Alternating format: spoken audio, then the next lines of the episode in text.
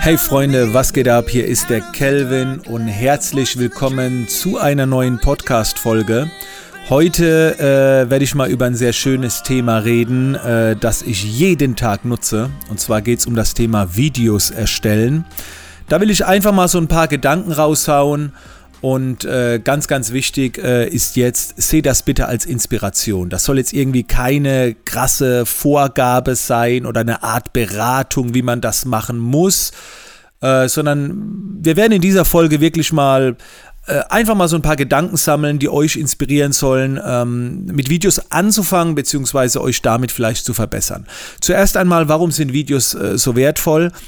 Äh, es ist immer noch ein Medium, was dafür sorgt, dass du deine Positionierung sehr gut ausbauen kannst. Weil wenn wir jemanden in Anführungszeichen im Fernsehen sehen oder auf einem Bildschirm sehen, dann äh, gibt das schon das Gefühl so, wow, das ist ein Star, da ist jemand im Fernsehen und so weiter. Deswegen bekommst du diese Positionierung äh, natürlich nur bedingt, wenn du jetzt einen Livestream auf Instagram machst, weil da einfach fast jeder oder eigentlich jeder am Handy in Hochformat ein Bild sieht, ein Video sieht. Du bekommst aber die Positionierung viel besser, zum Beispiel ähm, auf äh, YouTube oder auf ja, Facebook, aber überwiegend schon YouTube, weil YouTube dann wahrscheinlich doch im Querformat geschaut wird über einen Bildschirm. Und das äh, gibt eben diese, diese Positionierung, wow, da ist jemand im Fernsehen, ich schaue da jemand zu. Das ist schon sehr, sehr geil. Und ich sag's schon seit Jahren, bitte startet mit Videos. Das ist ein Medium, das wird immer stärker werden. Und wenn du heute noch ein bisschen Bammel davor hast oder nicht eingestiegen bist, oh, also ich würde es dir empfehlen. Ich würde es dir wirklich empfehlen. So, ähm, was braucht man dafür oder mit was startet man? Und da will ich jetzt einfach mal ein paar Gedanken raushauen. Ich habe auch gleich noch was für die etwas professionelleren unter euch, aber lasst uns mal ganz vorne beginnen. Das erste und mein wichtigster Tipp ist immer, Ton ist wichtiger als Bild. Weil die meisten starten ja damit, dass, dass man sich vor die Kamera stellt und dann was erklärt. So. Und in der Regel ist die Visualisierung äh, jetzt nicht so komplex. Das heißt, du stehst da und redest rein. Und also da kann man auch mal wegschauen, wenn, wenn, wenn du nicht so geil aussiehst oder wenn, wenn die Bildqualität nicht so toll ist. Aber was man permanent hört, ist der Ton. Den Ton hört man, also selbst wenn man nebenbei konsumiert, den Ton hört man permanent. Also daher solltest du immer einen guten Wert auf den Ton legen. Als Beispiel, wenn du ein Video aufnehmen willst und hast vielleicht kein professionelles Mikro, begebe dich in einen sehr kleinen Raum mit einem Fenster, stell dich vor das Fenster und du wirst einen besseren Ton haben wie in einem großen Raum. So. Ähm, das ist schon mal so mein erster Tipp. Und klar, dann kannst du natürlich äh, erweitern. Du kannst dir also kleine Mikros holen, irgendwelche Ansteckmikros fürs Handy. Wobei ich ganz ehrlich sagen muss, dass das Handy bis zu einer Armlänge einen super geilen Sound hat. Ähm, was ich gerne nutze, und sage ich dir ganz ehrlich, externe Mikros. Ich habe früher welche von Sennheiser genutzt, in der Zwischenzeit äh, von Rode. Ähm, da gibt es jede Menge. Also da gibt es Mikros, die man anschließen kann, zum Beispiel ein Wireless Go, das liegt bei um die 100 Euro, das ist eine Funkstrecke und mit einem Adapter würde das sogar ans Handy gehen. Ähm, aber jetzt kommt was viel Spannenderes, was viele total vernachlässigen, weil es gibt ja einige von euch, die wollen vielleicht Videos aufnehmen, können aber vor der Kamera, wenn man sich sieht, noch nicht so gut abliefern. Und Leute, es gibt so viele tolle Möglichkeiten, Desktop-Recordings aufzunehmen. Das heißt, du kannst auch Videos aufnehmen, bei denen du etwas am Desktop zeigst. Äh, das muss nicht unbedingt eine Bildretusche sein, es kann auch mal ein Workflow sein, eine Programmierung sein, wie du eine Website erstellst, was auch immer. Wir alle arbeiten so oft mit dem Rechner. Hast du schon mal drüber nachgedacht, dazu ein Video zu erstellen? Und da brauchst du gar nichts. Also, naja, Mikro, wie gesagt, empfehle ich dir schon, da irgendwann mal zu investieren. Entweder in Rode Podcaster oder es gibt so ein Rode USB, das habe ich jetzt, NT USB heißt das irgendwie. Ähm, das steckst du einfach in den Computer und dann ist es da. Und für die, für die Bildschirmaufnahme, klar, gibt es auch komplexe Tools. Ich nutze zum Beispiel den QuickTime Player. Der ist direkt schon im Mac mit drin. Den öffnest du, wählst neue Bildschirmaufnahme, wählst deinen Ton aus, let's go.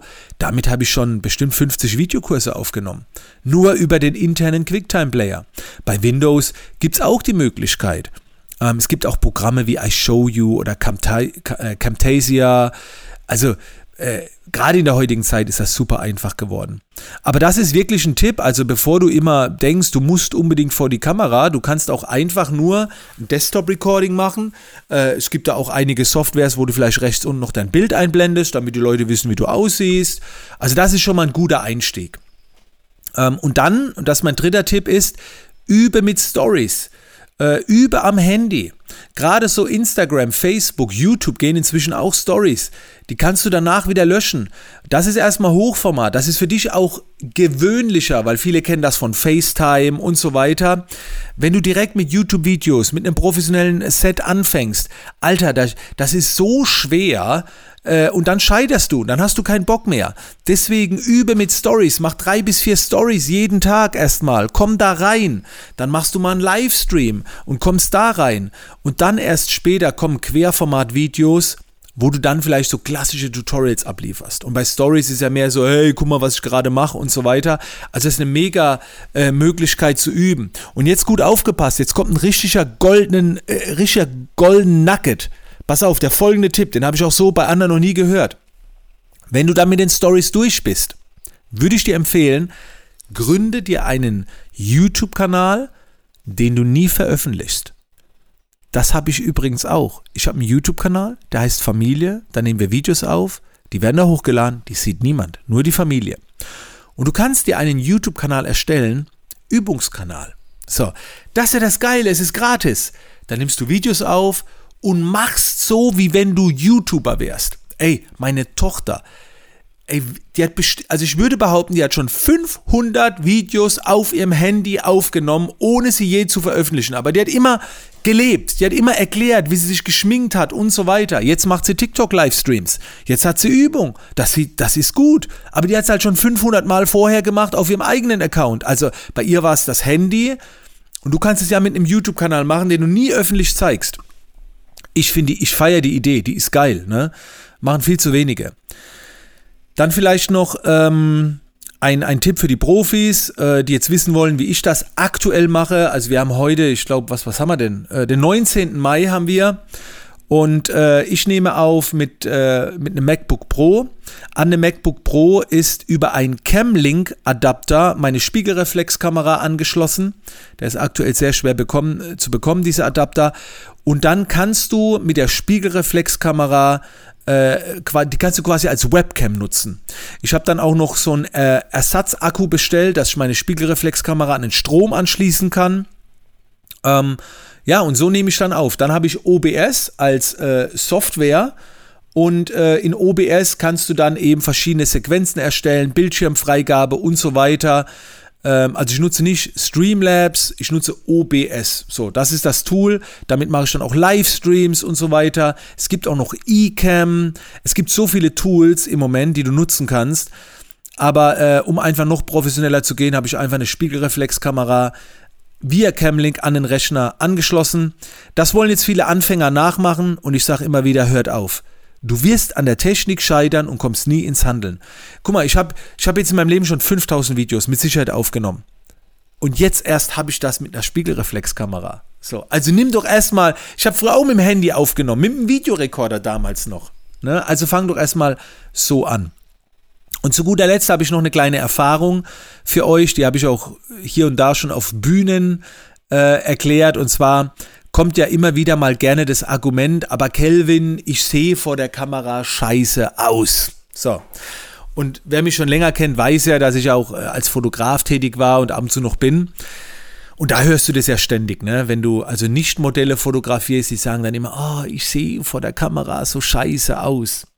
Und es gibt etwas, was ich nach wie vor noch mache. Und das ist, dass ich dann diesen Menschen sage, ich habe zwei Nachrichten für dich, eine gute und eine schlechte.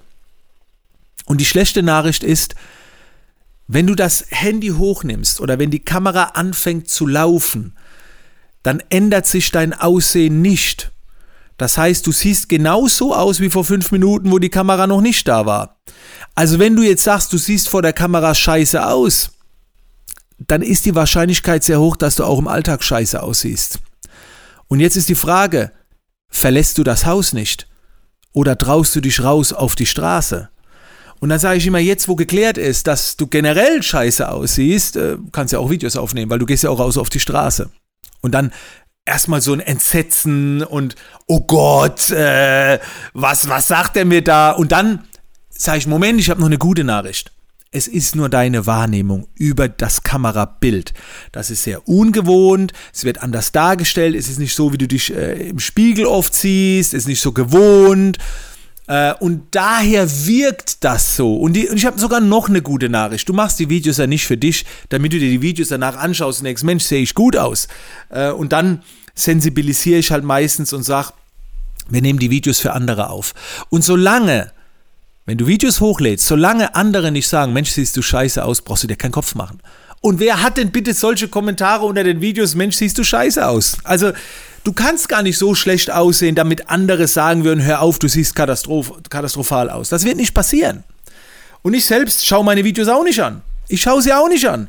Ich denke auch, was ist das für ein Typ? Der könnte auch besser aussehen. So. Also das nur am Rande.